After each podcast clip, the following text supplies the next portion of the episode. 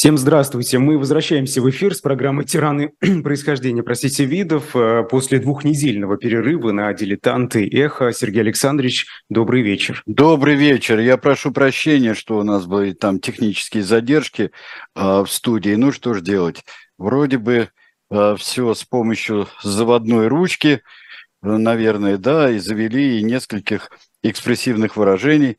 Э, мы, э, конечно, интеллигентная Полина не могла их все произнести, но, во всяком случае, мы запустили. Но у нас сегодня эпоха бурная и состоящая вот такой обозначившая на, на Востоке, эта фигура обозначила, да, кстати говоря, не только на Востоке, не только в арабском мире, обозначила очень сильный поворот и э, очень резкий, я бы сказал, но ожидаемый поворот к панарабскому национализму, и к э, многим таким э, левонационалистическим движениям, которые дошли аж, ну, скажем так, для, до Венесуэлы, потому что Уго Чавес, например, он вдохновлялся идеями нашего сегодняшнего героя Гамаля Абдель-Насара. Гамаль Абдель-Насар э, – человек, который, наверное, создал новый постмонархический Египет – который создал э, его усилиями, конечно, это было сделано, Объединенную Арабскую Республику, в которой с частью басистов, э, с сирийцами, э, это было такое объединенное государство. И, Недолго, правда, но было недолго, но было. И я помню почтовые марки ОАР, которые доходили э, до меня, Объединенная Арабская Республика. Потом к ней присоединилась Йеменская Арабская Республика. И тут э, вся, э, вот все тогдашнее прогрессивное человечество ликовало. Э, кроме того, Гамаль Абдель Наср вместе с Иосифом Брос Тита и Джавахарлалом Неру и некоторыми, я бы сказал, значительными, но менее важными для этого процесса, основатель движения неприсоединения. То есть можно понять, что насыризм, а именно так и называется его национальное египетское и панарабское учение, насыризм оставил следы очень важные и э, требует изучения. Изучение все время идет, требует изучения его и позитивных факторов, и, конечно, диктаторско-тиранических, которые нас больше всего интересуют. Э, я бы сразу хотел сказать, э, что нам с вами, дорогие друзья, в помощь и для понимания, и э, в помощь той программе, которую ведет Тамара Эдельман, тоже о тиранах и диктаторах, вышла очень интересная теоретическая работа, и она корректно теперь, как говорит принимавший в этом участие Сергей Пархоменко, корректно переведена на русский язык, это диктатура обмана. Это а, Гуриев и его соавторы написали, а, написали эту э, книгу. И вот теперь я, э, когда каждый раз, и вот сейчас, Айдар, когда э, я был в отпуске и думал, кого бы нам взять, и э, Гамаль Абдель-Наср у нас был обойден вниманием в предыдущие э, 48 передач, у нас уже 49-й сейчас герой. Ужас. А, да. Ну, сколько тиранов а, нарожала земля-то, да, матушка, за все, за все эти века, их гораздо больше. Еще, а сколько живет еще. А, так вот, а, я тоже подходил уже с, в какой-то степени с этими мерками. Есть, существует диктатура обмана, то есть диктатура мезинформации, если сказать так. Это э, диктатура э, обволакивания населения, обволакивания их э, э, идеями, очень часто химерическими идеями, а не столько страхом. Э, всякие диктатуры проходят э, это, очень часто проходят и этот этап. Но диктатура, наиболее распространенные недемократические проблемы 21 века, наиболее характерные для него, и э, даже вот э, и э, наше российское правление до поры до времени э, не было диктатурой страха вот в такой степени, как оно стало после 24 февраля 22 года. Э, она была, конечно, и прекрасно ты, Айдар, помнишь, и какие мы испытывали э, трудности профессиональные и какие гражданское общество испытывало э, страхи и запугивания, и можно считать 2011 год тоже переходом. Эта mm-hmm. книга э, существует, э, существует она в электронном виде на русском языке, очень легко э, достается через э, один из ресурсов, хотя бы ресурс Бориса Акунина «Бабук». Вот мы сегодня еще другие прекрасные книги, которые мне удалось за время отпуска э, прочитать. Кстати говоря, э, мы еще одну книгу чудеснейшую будем сегодня рекламировать. Но пока давайте э, так вот подойдем к Амалю Абдель-Насару.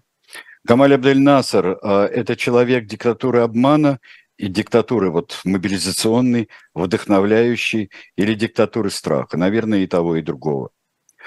А, Гамаль Ведь Абдель... не с самого начала, да, Сергей Александрович? Диктатура страха, она была не с самого начала.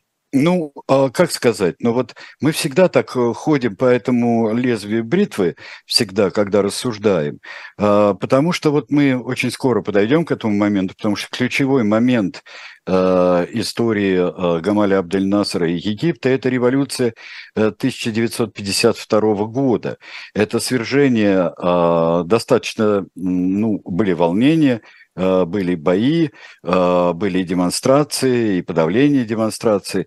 Но э, королю Фаруку было предложено уйти, он ушел, и образовалась республика.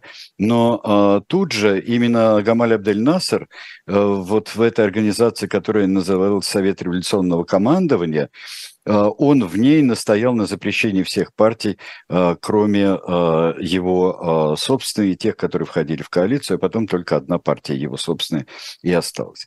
Откуда он и кто он? Давайте мы покажем маленького мальчика в феске, такой египтянин при египтянин. Недалеко от Александрии он родился в 1918 году в семье почтового служащего. Это не, скажем, не нищая ну, такая, ну, среднего достатка, может быть, такой э, средний средний класс или низший средний класс, если можно так э, в том египетском обществе э, рассуждать. Это мальчик, который ходит в школу, мы здесь видим, э, что он чрезвычайно прилично э, одет, э, он, ну, вот, э, наряженный для фотографии, это мы понимаем. Э, мальчик, который очень рано и даже, может быть, случайно, сначала, поначалу случайно, буквально в 12 лет, в 1930 году, он э, э, оказался э, замешанным в демонстрации.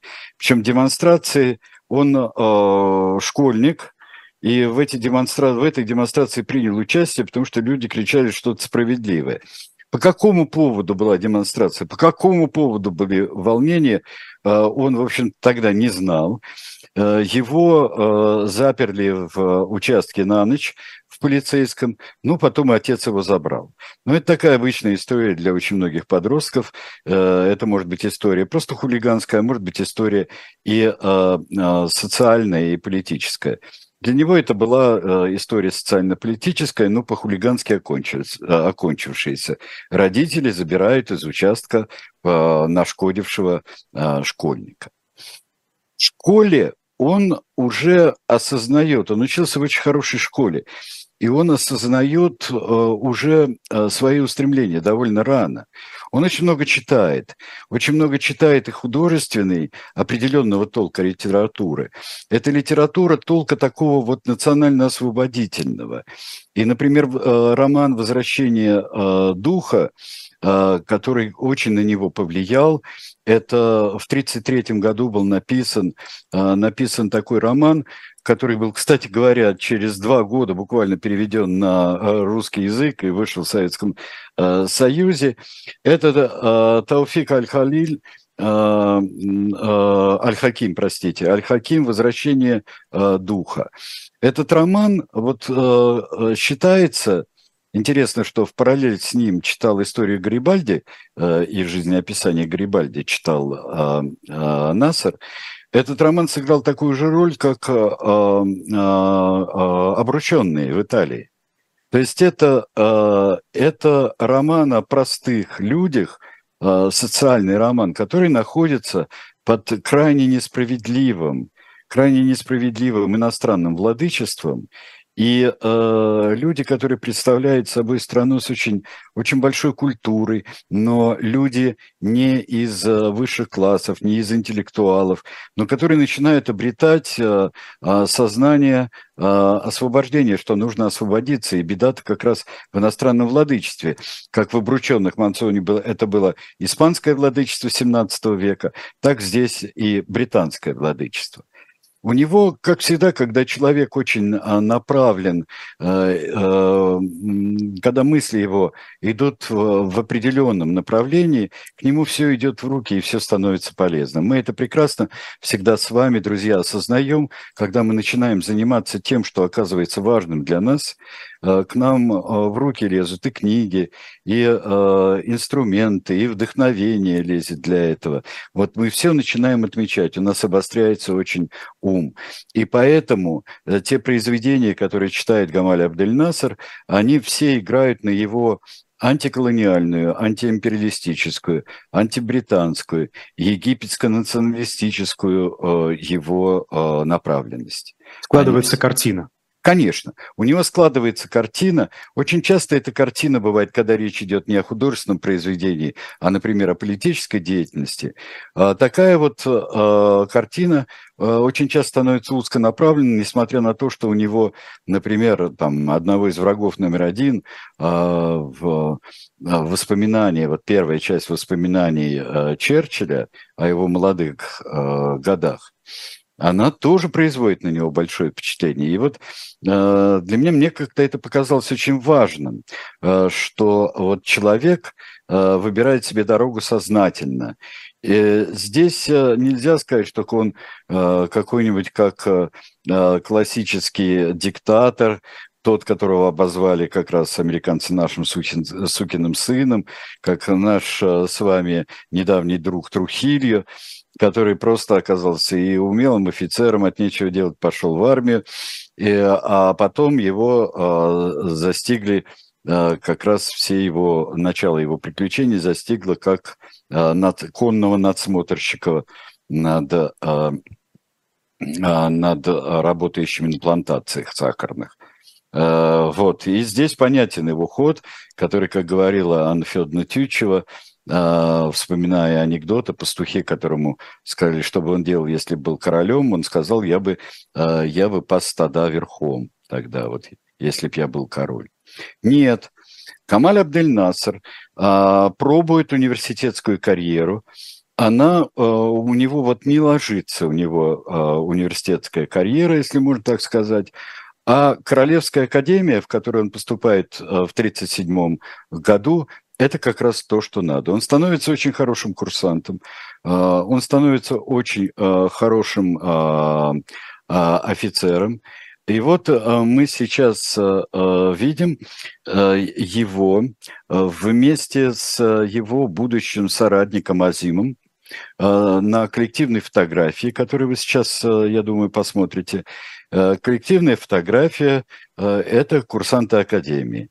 И здесь э, э, слева красной стрелочкой обозначен э, э, вот Азим и э, обозначен Амир, то есть, простите, Амир, что о чем я говорю? Это Амир и обозначен, э, забыл одного из героев Советского Союза, надо же, Амир-то.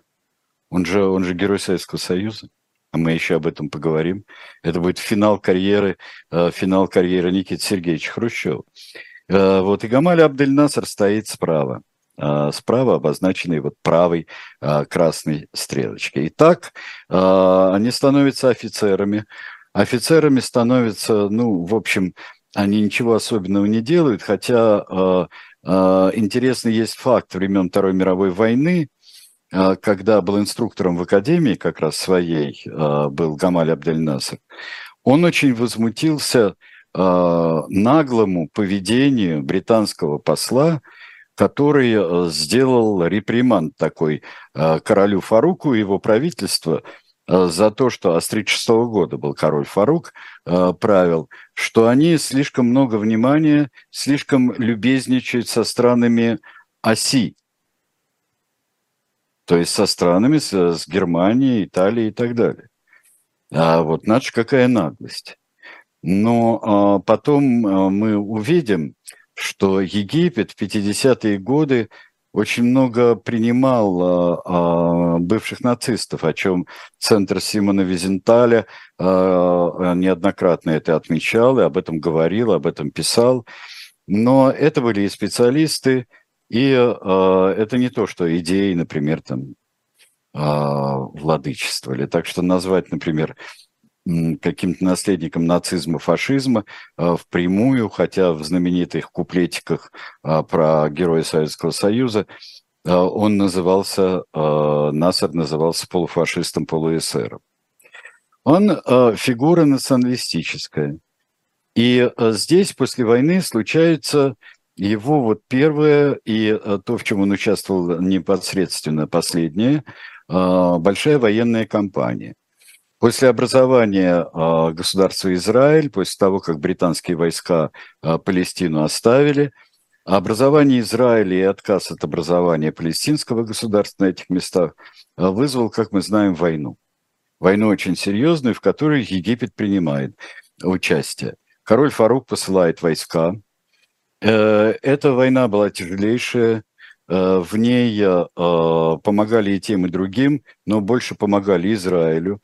А, Причем тогда еще а, а, у классического поставщика оружия, кроме, кроме Соединенных Штатов, которые не так уж много посылали, то было оружие из Чехословакии на стороне Израиля, и Цахал воевал оружием из Чехословакии. Здесь настолько были уверены арабские государства, которые принимали участие в этой войне, особенно Египет, что они быстро задавят микроскопическое государство Израиль, не приспособленные к войне, не приспособленные к обороне, и вообще географические новости и нонсенс. Но это оказалось не так. Самое... Насер ведь тогда даже говорил, что он поможет вывести тех людей, которые уцелеют после этих боевых действий из Израиля, если они захотят, но э, таковых, скорее всего, не останется. Эта ну, фраза ему приписывается. Да, это его фраза была. Там и много было интересных, э, э, много было интересных, и я бы даже сказал, патетических событий. Например, э, вот окружение Фалуджи. Это важный анклав был, который занимал Египет, Э, занимал Египет, и э, в том числе и э, Гамаль Абдель-Наср. Гамаль Абдель-Наср там участвовал как штаб-офицер одного из батальонов, шестого батальона он участвовал. Они сражались, сражались просто невероятно. Израильтяне тоже сражались так же, как мы знаем вот всей истории войны 48 года. В конце концов э, э, была окружена Фалуджа, и э, войска, в том числе Гамаль Абдель-Наср, которого отметили и в газетах, и отметили в молве человеческой, отказался сдаваться. Потом была патетическая действительно ну, достигла договоренность, что Фалуджа остается э, за Израилем, но там будут какое-то время э, египтяне, какое-то время там был и Насер. Они вместе разыскивали э, погибших 57-го так называемого религиозного э, батальона э, израильской армии. Вместе разыски, разыскивали и идентифицировали погибших. Э, и э, Гамаль Абдель-Наср произвел на израильтян очень э, большое впечатление, хорошее впечатление. И э, израильтя, перега, пере, израильские солдаты тоже провели, произвели на него большое впечатление. Он сказал, что это настоящие воины, которые сражались. И мы могли бы здесь присутствовать при какой-то вот, при каком-то подобии, помнишь, когда мы говорили о Саладине, и вот когда мы говорили вот о каком-то таком вот э, невероятном совершенно э, благородстве при всем антисионизме и даже очень немалом антисемитизме и арабских стран, и движения офицеров, которые, свободных офицеров, которые образуются именно тогда, э, именно вот после этой войны. Прославился э, Камаль Абдель-Наср, прославился он Э, стали э, о нем много писать, к офицерам, которые так героически отказались э, сдаваться. Приезжали певцы, приезжали звезды египетского кино и эстрады, и приезжали, и, в общем-то, это было вопреки скромным упоминаниям правительства короля Фарука, который как не очень хотел, чтобы здесь вот на фоне такой вот ну, большого, честно говоря, отступлений и, в общем-то, стратегического поражения арабских стран тогда э, и э, прославляли кого бы то ни было. Фарук, которого мы сейчас увидим, король Фарук была фигура экзотическая. Но не в том, что он ходил там с перьями или с кольцами в носу, и не в этом экзотика.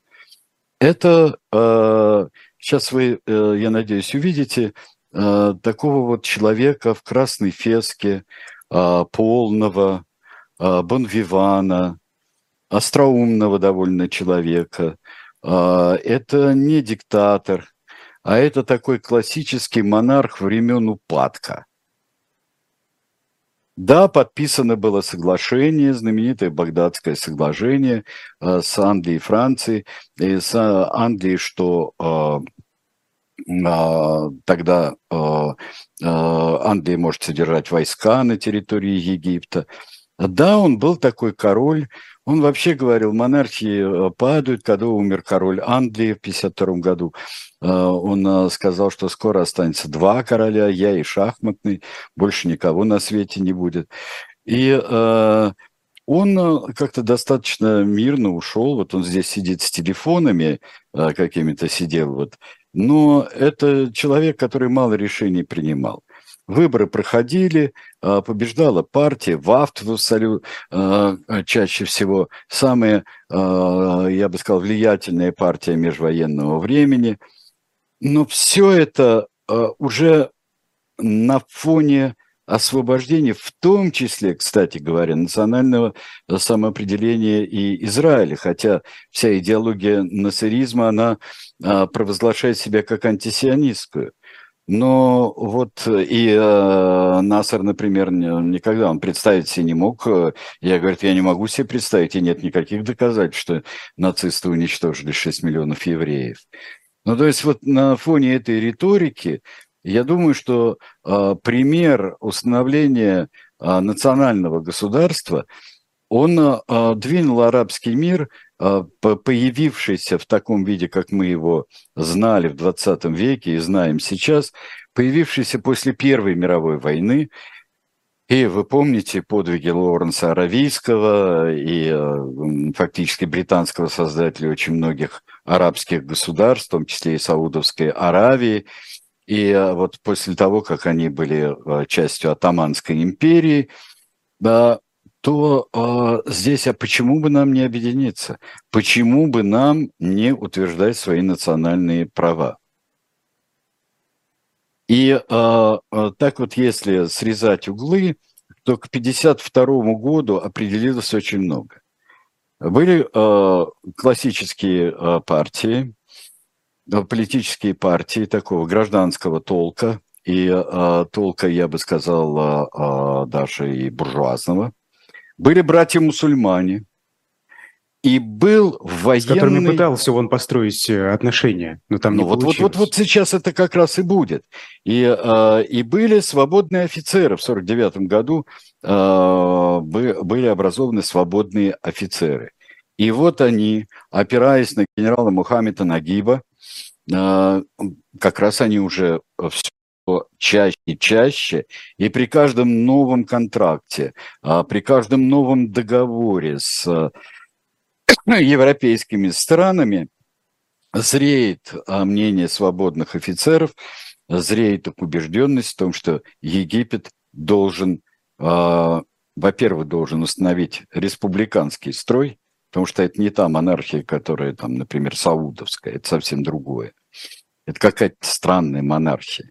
И должны установить военно-гражданское управление национальным, суверенным, независимым Египтом. Вот тут, я думаю, мы прервемся с вами как раз.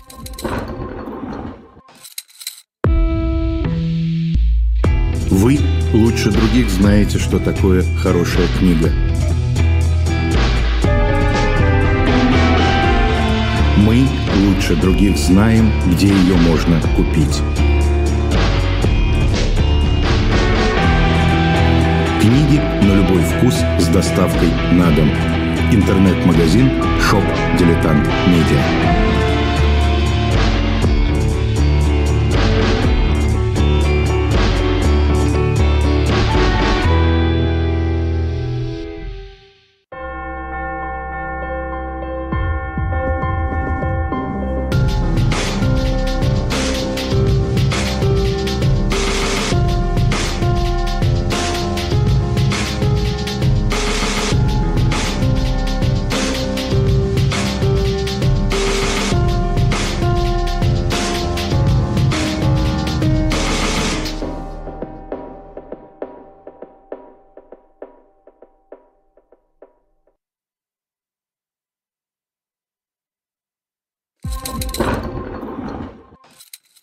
А вот книжку, которую я бы хотел сейчас представить, это книга, которую я успел страстно полюбить, получив ее в подарок, сначала увидев э, ее, когда прошлая партия пришла в шоп «Дилетант Медиа», но получив ее в подарок э, и тут же прочитав э, за первые дни отпуска, это книга «Немой Онегин» Александра Минка, нашего коллеги. Э, и чем дальше я вот с первых страниц читался в эту книгу, я начинал забывать, что ее написал человек, которого э, я знаю довольно давно, хорошо знаю его публицистику, пролетом, честно говоря, знаю его а, работы, такие как работа о чайке, его предыдущая э, замечательная совершенно э, вещь. Э, но тут я оказался в таком насыщенном, умном, остроумном э, мире пушкинского Онегина и вопросов, которые к нему можно задать. Эта книга не какого-нибудь э, дилетанта а, дилетанта-конспиролога, который в каждой строчке выискивает смыслы, которых нет а, вообще и не бывало там. Это человек, который задает, а, с одной стороны, простые, но чрезвычайно сложные вопросы о том, что происходит в Онегине, как он пишется, как он издается. Это человек, который задает вопросы, вопросы точные. Он во многом такой исторический, и журналистский, и филологический, и очень точно поэтический следователь здесь. Именно следователь, а не исследователь. Он замечает, э, замечает то, что мы иногда э, видим в проброс или понимаем ровно не так. Чем опираясь на огромные, на классические, прекраснейшие комментарии Лотмана, Набокова – при этом он никогда не доверяет ничему, а только доверяет самому Пушкину. И опять же, вот мы говорили про Насара в совершенно другом порядке. Ему в руки от этого точного попадания лезут правильные цитаты. Идут просто правильные цитаты из Лоренса Стерна. Идут а, а, у него а, точные отсылы к определенным произведениям Жуковского, где нам подмигивает Пушкин. И получается такой живой, прекрасный, гениальный роман, и можно ли его назвать романом, и почему Пушкин называет его романом, оторваться нельзя абсолютно, а в конце э, гениальный подарок. Взял на себя труд э, Александр Минкин, и э, вот в это издание, в этом издании опубликован Евгений Онегин в правильной, то есть той орфографии, в которой он был написан, и мы абсолютно здесь безошибочно и точно видим настоящие рифмы. А, мы видим, вы знаете, Блок однажды ответил, неужели он на вопрос, неужели он пишет, когда дискуссия об орфографии была, неужели он пишет в конце своей фамилии твердый знак? На что Блок ответил, я его слышу, сказал. Я его слышу. И э, здесь мы оказываемся и с этим замечательным текстом Онегина, а с рукописями пушкинскими, с вариантами пушкинскими, мы оказываемся перед а, тем, на чем стоит задуматься. Что это такое? Как это сделано? Из-за чего это сделано? И какое поразительное путешествие можно совершить? Не то путешествие Онегина, которое бегло так вот сделано, ну, и все, здесь больше Пушкина. А путешествие по роману Евгения Онегин, по этой великой поэме. А, может быть, у меня слишком много восторженности, друзья, но со мной это случается достаточно редко. И я считаю, что немой Онегин – это вот в наше такое странное и жуткое время – это одна из главных антидепрессивных и главных высокохудожественных книг, которые я читал. Так что покупайте, друзья, а я думаю, что Александр Минкин вам еще распишется, а может быть, вам и чайку предложит еще, которая очень здорово идет вместе с ним и Манегиным. Вот мы еще заказали, я очень настаивал, чтобы заказали еще а, несколько десятков книг, и я думаю, они разойдутся очень быстро, так спешите, друзья, на шоп «Дилетант Медиа». Вот. Вот так. Сергей вот, Александрович. Айдар, я тут э, рас... Нет, нет, нет, прекрасно. Да. Вы, вы знаете, я, я вписал в список э, для чтения обязательно эту книгу. Ой, обязательно, обязательно почитаю, обязательно. Просто это нечеловеческое удовольствие, я тебе скажу. Просто это, это поднимает такое ощущение, что ты уже какого-то определенного градуса юг, и просто когда ты валяешься на диване, ты потом замечаешь, что ты уже не валяешься на диване, а в нескольких хотя бы сантиметрах над этим диваном находишься. Вот, ну хорошо, вернемся к нашим насерам. Вот. В чате э, Сергей Александрович вас спрашивают, да. почему сионисты и панарабисты не могли друг друга понять? Ах, сам удивляюсь, как отвечали в анекдоте. Вот сам удивляюсь. А, мне кажется, что тут а, и глубочайший религиозно-политический раздрай. И а, мне кажется, Э, что здесь э, столкнулись э, два очень мощных движения, если говорить о движении 19 и 20 века, самоопределение. Мне кажется, как в любом и антисемитизме, и любой ксенофобии, очень много иррационального, которое выдается за рациональное, которое выдается за какое-то точное знание. Но мне кажется, было бы вполне возможно. Вполне возможно. И на фоне, например, британского мандата в, э, на турецких землях в, в Палестине, это было бы возможно. И э, я не думаю, что здесь какое-то э, ужасное стечение, потому что обстоятельства не были такими неблагоприятными. А э, вот э, а ужасное стечение нормальных обстоятельств оказалось для этого роковым, для э, того, чтобы родилось такого рода противостояние, которое было. Ведь его, честно говоря, его в исламском мире особенно-то не было в классические исламские времена. Может быть, меня арабисты, исламисты или наоборот, гебраисты э, меня э, поправят и меня опровергнут но оно не было таким катастрофическим ни в халифатах. И оно не было...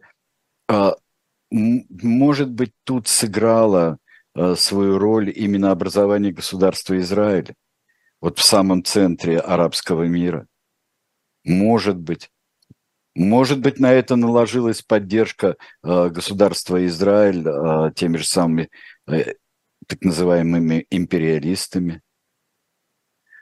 А, но было совсем... Это действительно можно поверить, да. Можно. И мне кажется, что здесь огромная совокупность обстоятельств. И самое печальное, когда совокупность исторических обстоятельств существует, но она вырождается, это многослойная, многосложная система, которая разбираться и разбираться, в несколько мемов. Там еврей все, все, не существует. Просто несколько автоматизмов, несколько каких-то э, условных рефлексов, э, которые начинают работать. И очень, конечно, э, вроде бы истребление э, евреев э, нацистами, истребление, оно, конечно, могло бы сыграть наоборот и в пользу этого понимания еврейско-арабского, которое на определенных уровнях есть. Как всегда это бывает, оно на определенных уровнях есть. Я не имею в виду даже деловой уровень. Я имею в виду очень многое, чтобы не, э, если бы это не усугублялось ни терроризмом, э, ни политикой националистических государств, то э, обо многом можно было бы договориться. И в То есть вы имеете в виду на уровне эмпатии? Да, да, есть. Цели-то похожи ведь. Ну, и похожие, и не похожие. Но так все уже далеко зашло, что это чрезвычайно становится трудно. Чрезвычайно становится трудным какое-то понимание и примирение. Хотя я сам был свидетелем таких э, и, и примирений, и мирных картин, и нормальных разговоров, но это всегда существует. А, в любой, даже самой непримиримой ксенофобии существуют участки какие-то, на которых мы можем говорить. Вот. Ну, давайте сейчас пройдем, а мы достаточно быстро, а, к, с тем, что случилось потом. Ответим несколько очень важных вещей. Вот мы упомянули генерала Мухаммеда Нагиба. Генерал Мухаммед Нагиб становится первым президентом Нового Египта. А при, при этом оставляет, а, премьер-министром оставляет старого королевского а, чиновника. А, начинается в образованном Совете революционного командования, начинаются выражения всевозможные. Настаивает а, именно а, со своим движением, настаивает Гамаль Абдель Насер, наста, настаивает на большой радикальности и на, на очень жесткой власти, на мощной власти. Что, и то, что разгоняют коммунистов, потом разгонят братьев-мусульман, которые принесут а, в 1954 году невероятный совершенно подарок Камаль Абдель-Насру. 26 октября будет покушение на Гамаля Абдель-Насра. Будет покушение, в него выстрелят в 8 раз, выстрелят и не попадут. А в это время он выступает по радио. Вообще один э, историк, э, Юджин Роган, э, Юджин Роган сказал, что Гамаль Абдель-Наср – это человек, который завоевал арабский мир по радио. Его живые речи и радиоречи – это что-то завораживающее. Они были очень популистские. Они крутились вокруг понятия империализм, справедливость, э, сионизм, арабизм, панарабизм. Вот, то есть в разные коннотации. Это завораживающая речь. Оратор он был великолепный. И выступления по радио слушали многие люди. Беседу Наступает... камина. Что? Беседу у камина. Ну да, да, да, да. Это, и это все человек, который говорит необычайно доверительно с людьми. Он часто бывает среди людей. Он начинает проводить реформы. Он, а, а, он проводит, и вот одна из реформ, одна из самых главных, национализация Суэцкого канала и изгнание владельцев частных британских и французских Суэцкого канала приводит к так называемому Суэцкому э, кризису и так называемой тройной агрессии, как ее называют, э, как ее э, величают в Египте. А, это события, которые чуть не привели к падению Насара, но могли и чуть не привели к а, очень большой войне. А, интересно, что жертвой Карибского кризиса оказалась несчастная Венгрия. Ну, потому что все настолько были заняты урегулированием и как-то разрешением Карибского кризиса, что про кровавые события подавления революции в Венгрии как-то не хотели поднимать вопрос. С этого времени, чуть-чуть раньше, даже с 1954 года, началось, начался поворот а, к а, Гамале Абдель Насара, который там коммунистов разгонял, а зачастую и истреблял. У него не было такой чудовищной, например, полиции. У него была нормальная жесткая полиция Но таких вот чудовищно, я бы сказал, массовых издевательств, которые были там от Трухилью до Пиночета, э, я уж не говорю о, народных силах, там, что кампучийских, э, что китайских в определенные времена. У него не было этого. Но вот он обращается к, э, с одной стороны, он хочет быть нейтральным, и организуется движение э, неприсоединения, потихонечку начинает организовываться. А с другой стороны, тут открывается кладезь вообще. Варшавский договор. Оружие, то же самое, чехословацкое. Он может, вообще, я бы сказал, что это э, вот эти идеологические и материальные поставки э, советских э, стран-спутников, то есть сателлитов по иностранному, э, поставки, они развращают страшно. Потому что он может э, устроить такую предпремьеру, расположив, например, после того, как после договоренностей о Суэцком канале, просто расположить там ракеты и все явочным порядком. Расположил ракеты и все, и занял. Это да, но в разных скоростях бывает такое, и там с зонами Панамского канала, Соединенные Штаты, политика канонерок, что угодно. Но есть э, определенный, э, я бы сказал, разрыв и временной, и понятийный разрыв между, между этими явлениями.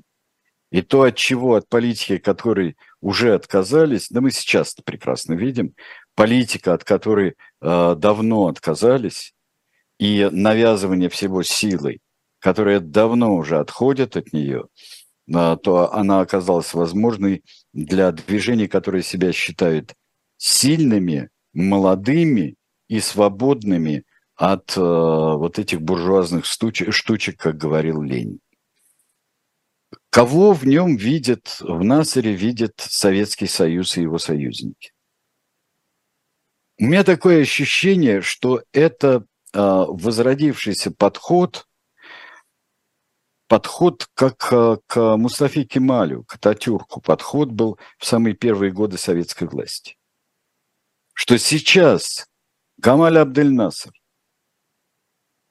двинет революцию и вот именно социалистическое преобразование на Арабском Востоке.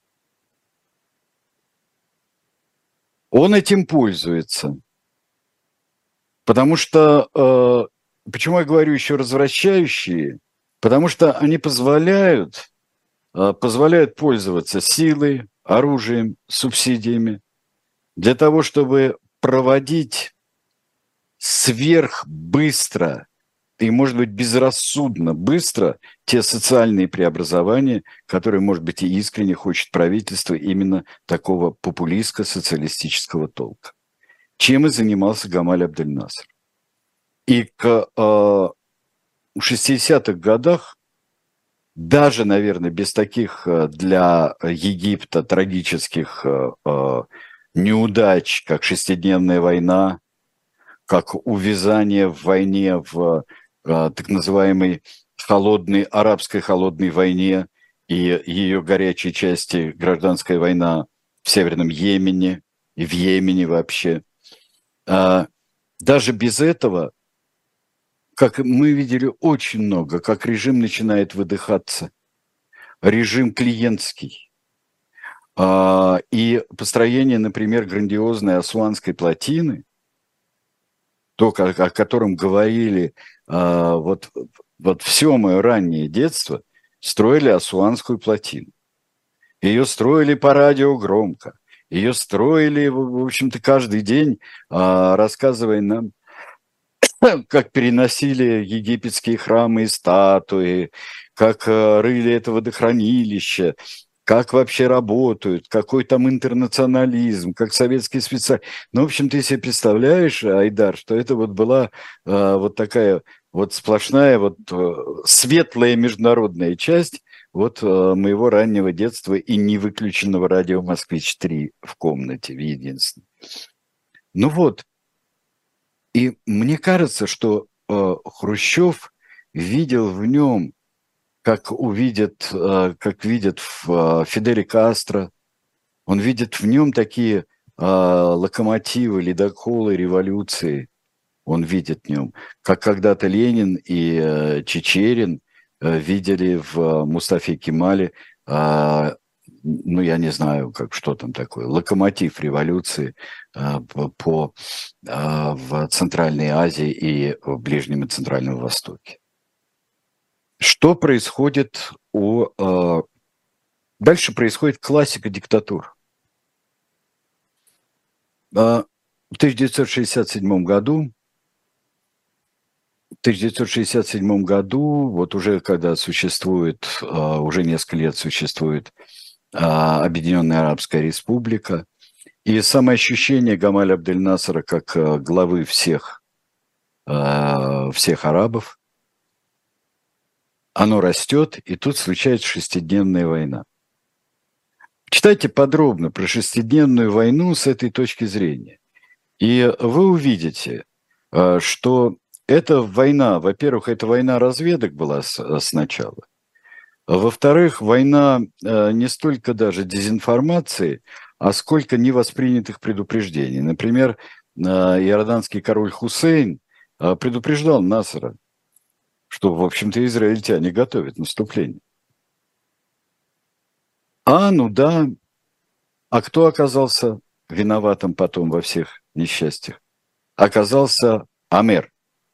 Давайте мы посмотрим на Амера. А вот сначала, да, у нас здесь еще а, прошли очень интересные, давайте такой флешбэк сделаем. А, вот, а, тоже, вот скажи, Айдар, сколько мы таких фотографий видели? Вот сейчас будет фотография в машине, а, сидят а, генерал Нагиб и сидит а, Гамаль Абдель-Наср. Это как раз сразу после революции. Вот сколько мы таких... Классическая вещей, фотография. Классическая. Они могут ехать бог знает где. Вот. А, а вот э, потом мы видим вот это замечательное закатное э, все э, братание с Гамалем Абдель-Насаром. Мы увидим сейчас Никита Сергеевича, который поднимает руку. Есть маленькая фотография Тасовская тоже, когда он вручает звезду героя.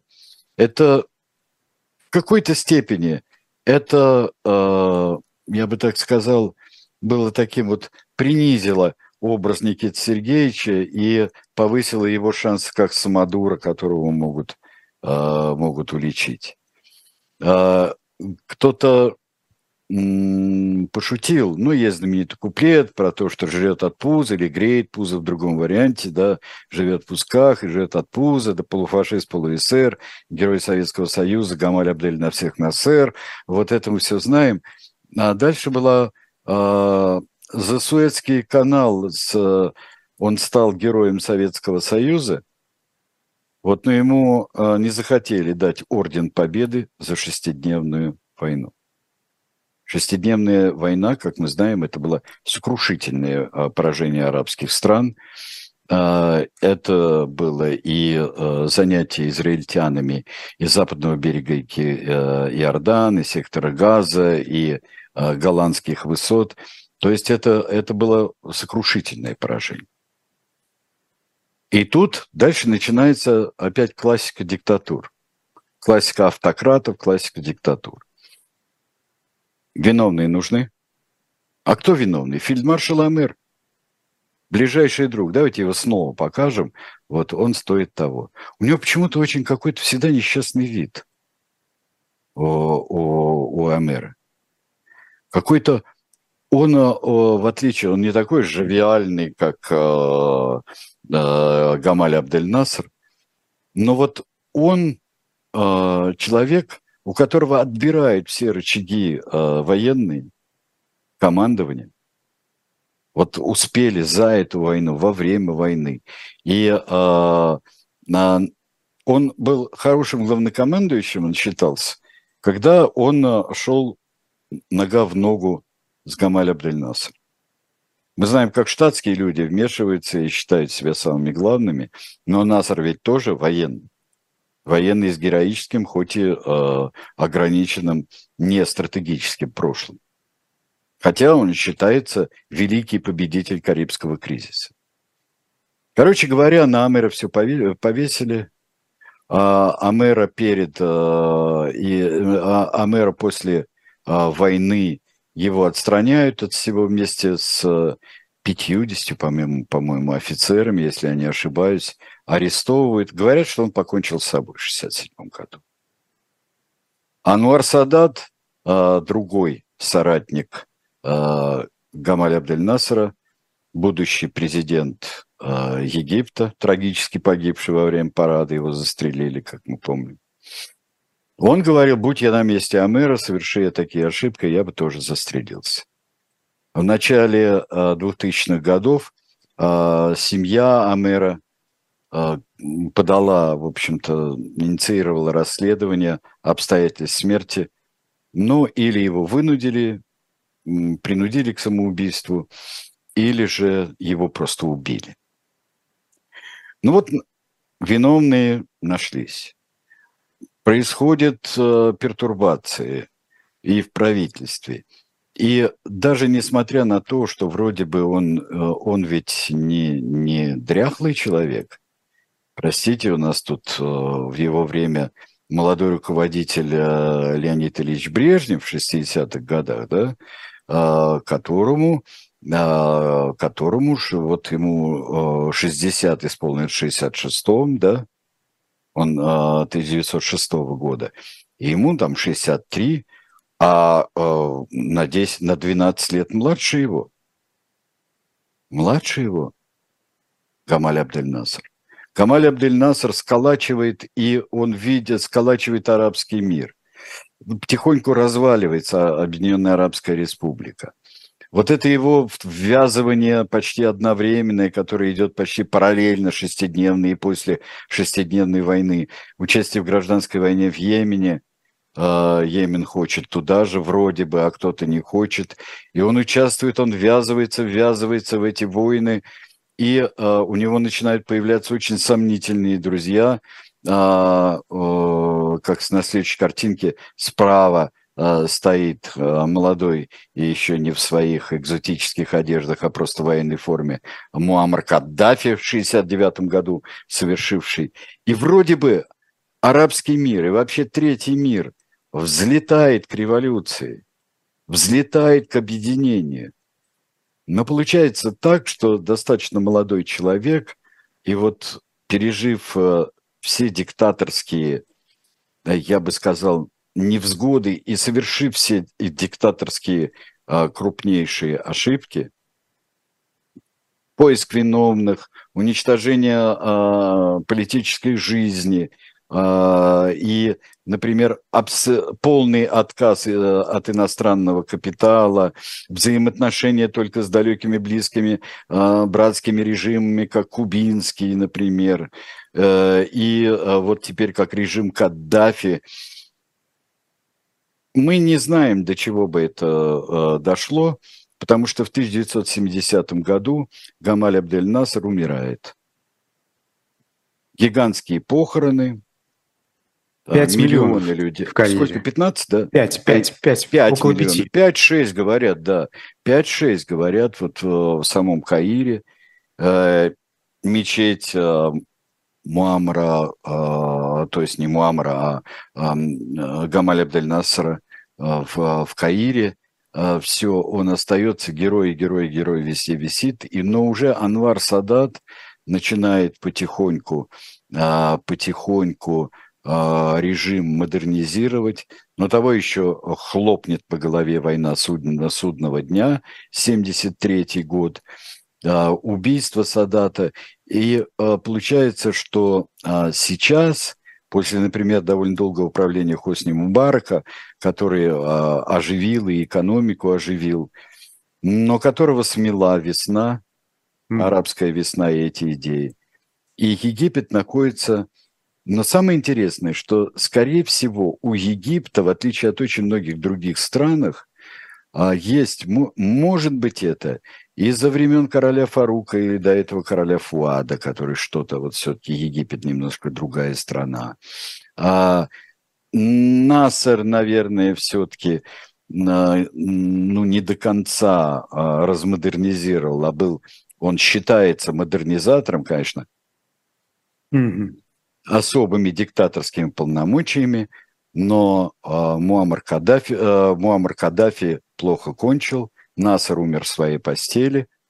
Э, стоит задуматься, что такое насыризм, панарабизм. Я прошу прощения, что я несколько задержался, но мы позже начали. Простите, пожалуйста, заболтался. Всего вам. Спасибо большое, Сергей Александрович. Да, мы э, завершаем «Тиранов» и увидимся с вами через неделю. А пока на «Живом гвозде» в особом мнении Михаил Фишман, поэтому я этот эфир проведу, поэтому переключайтесь туда и никуда больше. Спасибо.